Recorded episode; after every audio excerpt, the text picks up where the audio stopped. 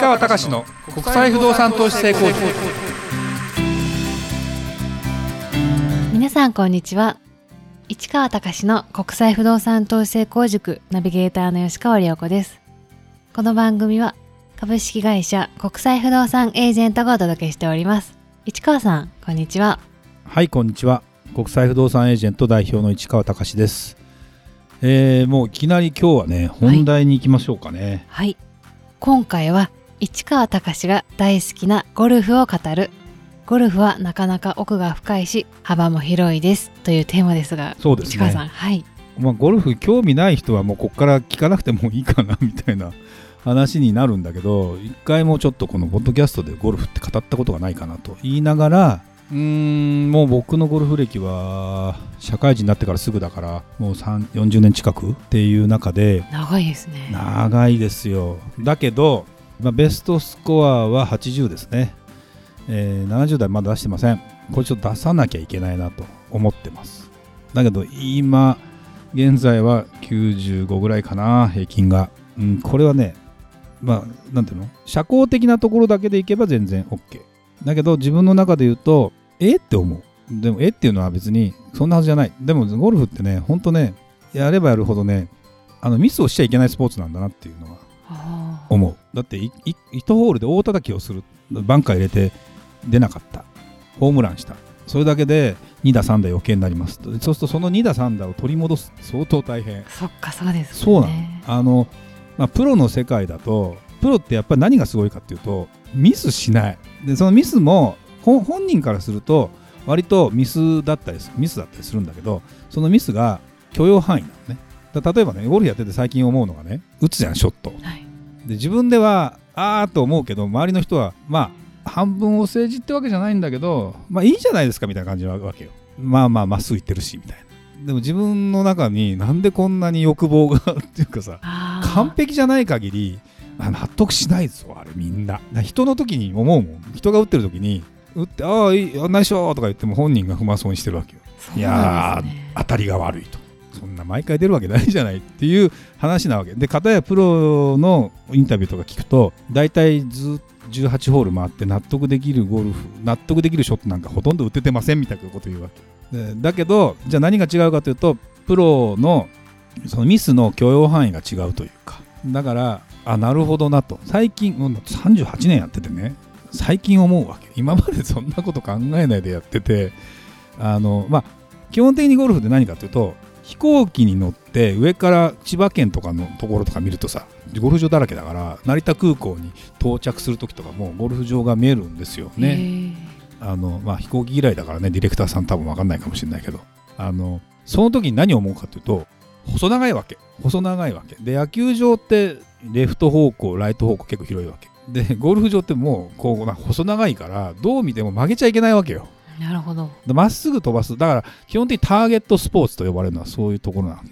でやっぱねこれね、まあ、100を切れるか切れないかっていうのはそのそそもそもそれよりもちゃんとあの地面を叩いたりトップしたりダフったりっていう意味でちゃんとボールが当たりますかって次元なの。あもう基礎の基礎みたいな。でも100を切るぐらいの人はそれはできるようになるの。たまに当然ミスもあるんだけど。でも結局ねじゃあ90を切れますかとかっていう話で80を切れますかっていうところの課題だから私の課題ですよ。別に90も切ったこともあるし全然あるんだけどあのね絶対にやっぱり横幅のブレが少なくなることが一番なんだって。だから狙いのところの部分からどのくらいを許容範囲にするかってそこに打てるようにならないとゴルフはうまくならないんだって。なるほど。でそこから先あの70代が出たけどプロになるかならないか、まあ、実際僕もね女子プロの人と一緒にゴルフやったりする機会も回らせてもらったりする機会もあるのよ実は。すごいですね、うん、あるのあるの実は。あの、まあ、現役バリバリの人というよりももちろんトーナメントプロなんだけど、まあ、シニアとかで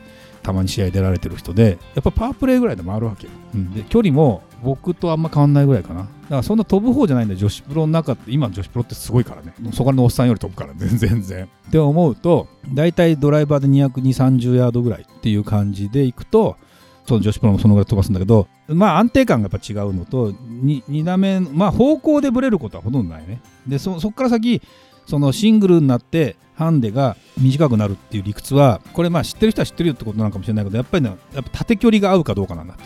縦距離っていうゴルフってターゲットスポーツだからホールに入れなきゃいけないじゃないですか、はい。穴に入れなきゃいけないじゃないですか。ってことは横方向と縦方向のブレをなくすわけよ。まず横方向っていうのはそこに狙った時に右の方にあの30ヤードぐらい右に行っちゃいましたっていうと方向性が悪いじゃん。でまっすぐじゃあそれが打てるようになってまっすぐ行きました。ほぼほぼグリーンに乗ります。でグリーンって大体どのくらいなんだろう？幅30メートルぐらいかな？15メーター15メーターぐらいで。で奥行きも30メーターぐらいかなと。でそこがまず狙った方向に乗らない人はまずやるべきことはそこをやるって話なのよ。それをそれを分かんないのにあの距離感だけ合ってますとかっていうのは偶然らしくて。ああ、偶然なんですね。そうそうそう。距離はでそれよりもまずターゲットの方向に打ち出せるかどうかがポイント。で縦距離が合うかっていうのは次のステップででも縦距離ってクラブを1番手例えば5番を6番にしますっつったら10ヤードか15ヤード人によって距離が違ってくる。でそれを打ち分けられるようになると縦が合ってきます。でそれって100ヤード以内になってきたらアプローチになるのでフルショットしなかったりするんだけどこれがなかなか合わないっていうケースとかまあだからこれもあの練習したりするんだけどそれをねそこに合わせていかなきゃいけないと。でこれがねやっぱりねなかなか難しいんですよ。で縦距離だけあっても縦距離が間違えると手前にバンカーがあったり手前に池があったり奥に飛びすぎて OB があったりこれでもスコア崩すわけ。だからプロはそうね見てて思うけどね。もう横のきょ横の方向性はほとんどぶれない。本当に。縦距離もあんまぶれないよね。って言って初めてああパーが取れんだなそこで。でパットが入ったらバーディーが取れるっていう世界。って思うと気が遠くなるんだけど、ね。気が遠くなるんだけどまぐれあたりが出るんですよ。素人も。そうするといいショットでパンって乗ったりしてさ。気持ちいいですそね。きっうそうすると入ったりしてさそれが別に年にかかわらずできるわけ。野球とかさもう60歳じゃできないじゃん、そうですうね。ん、もう。って思うとゴルフってもちろん距離は年若い方が飛ぶけど曲がるわけよ。若い人って割と。バンバン振り回すから。なんだけどあれって振り回すから飛ぶっていうわ分かるかっていうとゴルフってやっぱね、あのすごく言われてみればごもっともなんだ。野球ってバットがあるじゃんこうやってね。でバットの芯がどこにありますかって言った時重心ねはい。重心だからこうなんていうの？こうバットを指でこう上げた時にどこが一番バランスがあるかっていうのがそのバットの中の途中のところにあるじゃん。ね、でゴルフクラブってこうシャフトがこうあって先にヘッドがついてるじゃん。これが重心がどこにありますかって話があのそのシャフトの延長線上にはないのよ。だってこの重いものがついてるからバランスが違うじゃん。これが難しくしてるんだっていう話なわけよ。YouTube をずっと突き詰めて見ていくいう話になるわけ。そうするとねこれがねあのそこに重心がありますよってことを分かって打ちなさいって言っても視点と重心の関係と物理学の話になってくるんだけどこれがなかなかね難しい頭で理解してねまず。でそれを体で体感してやるっていうこの2つで。結構難しいですプロはね感覚でやってる。あのう。まければうまいほどジュニアからやってたりすると全然考えてない。だからプロって理論的じゃない人いっぱいいる。そうなんうんですね。ティーチングプロはまあ別だけどそれを教えるのが仕事だから。だから、まあ、野生の勘じゃないけどさ。で僕も若い頃はもう全然何にも考えないでゴルフやってたんだけどもうさすがに年取るとそうもいかないし。でねやっぱり、ね、突き詰めてねやっぱり理論的にやってみた方が楽しい。で今いろんなそんなゴルフ番組、まあ、あのケーブルテレビとかさあのあるじゃないですか。でそういう番組でマニアックなね法則とかっていうのがあったりして、まあ、本当面白すぎてハマったりしてって思いながらうんあのねいや楽しいですよ。でねまあもう一つねあのだから最近いろんなお客さんと僕は行くわけですよ。それとまあ僕やっぱ最近才能があるなと思ったのがゴルフで人を喜ばせる才能がある。人を喜ばせる。うん、僕が誘うわけ。で全部僕がセッティングするわけ、いそうするとその人のゴルフのなんとなくイメージとまあまあ実力といろいろ合うだろうなっていう場所を自分が選ぶわけ。で平日だったら割と選べるわけ。土日だと取れないからゴルフ場って簡単に。そうなんです、ね。値段の問題もあるけど。だからであと住んでる場所とかあとメンツを選んでまあ接待するわけじゃないんだけどもちろん各々でお金出したりするんだけどみんな喜んでくれるんですよ。でねまあそれを目的としてるわけだし僕自身も楽しいからすごくいいんだけど性格が出るものすごく面白い。あの仕事は税理士ださん税理士だっていう人とゴルフやるんだけどむちゃむちゃ子供だもんね。そうなんですね。あーとかこの冷静さのかけらもないとかさとかものすごく落ち込んでるあののを見てででもそれがまたさなんていうの人柄が出てるからあの楽しいというかなんていうのかなまあ昔の接待ゴルフって忖度のもう究極地だったりするんだけどでそれが上司だったりする方がすごくあるんだけどサラリーマンじゃなかったりする方が楽しいわけですよ。でいろんなその立ち位置とか。でも結局ねこの人の好みとかあるわけ。ゴルフになると明らかに出るから。例えばどこのゴルフ場どんなのが好き嫌いとか。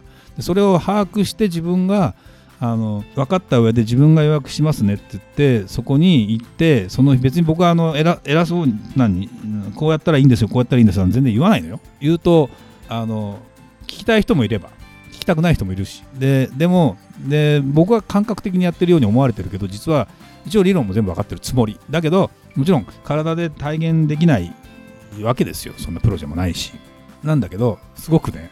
あのだからなんだろうな。一日やってさそのお酒飲んでるよりも僕はだからお酒も最近飲まないから楽しいよね、うん、なんて思うとゴルフやりましょうって言った時にゴルフ全然引っかからない人とはもうしょうがないんだけど割と多くて。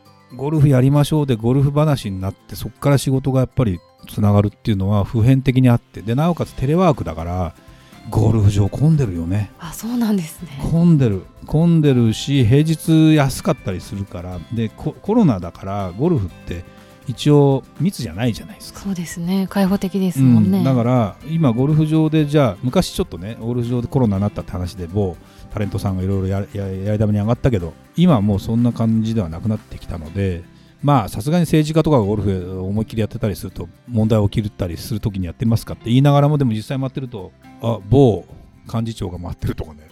っていうのがあったりするわけですよ。へー。あやっぱそうなん地元のゴルフ場で回ってんだみたいなこととかあったりするとよかったり特にまあ僕なんかその富裕層相手にビジネスをやろうと思うとゴルフに関して知ってるだけで全然違うとかまあもちろんそこのメンバーさんになってそこのコミュニティみたいなものを発展させていくって手もあるけどまあちょっとそれをやったり競技競技ゴルフに自分が行くなんていうのはちょっともう若くないしそんな気もないんだけどでもなんだろうないろいろやりようがあるし、まあ、これを僕からするともう会社の発展と自分のうーん栄養に生かしてたらいいかなというふうに思って見てたりするのでぜひねあの前もねこのポッドキャストでねマスターズトーナメントのチケット私取ってるんですけどみたいな話でさで反響あってさ行きましょうって話になったらコロナになっちゃったわけ。あー残念ですね。で今ちょっとそのチケットがあるやなしやみたいなまあまあだけど、まあ、取ろうと思えば取れるルートも一応あったりするのでまた復活した暁にはね松山英樹優勝しちゃったからさねもうぜひまたオーガスタでマスターズ見に行きましょうよ話ができたらそうですね。これは食いつきますよ。えななかなかないんだからこんなツアーどこも。っていうようなことなんかもあるのでぜひね私のゴルフ発信はですね ちょっと今日はゴルフ全体のあの話もしちゃったけどまたそんな話もちょっとできたらなとあの海外のゴルフ場の話もできたらなと思いますんでぜひあのまた語れる時が来たらいいなと思います。はいありがとうございましたそれではまた次回お会いしましょう。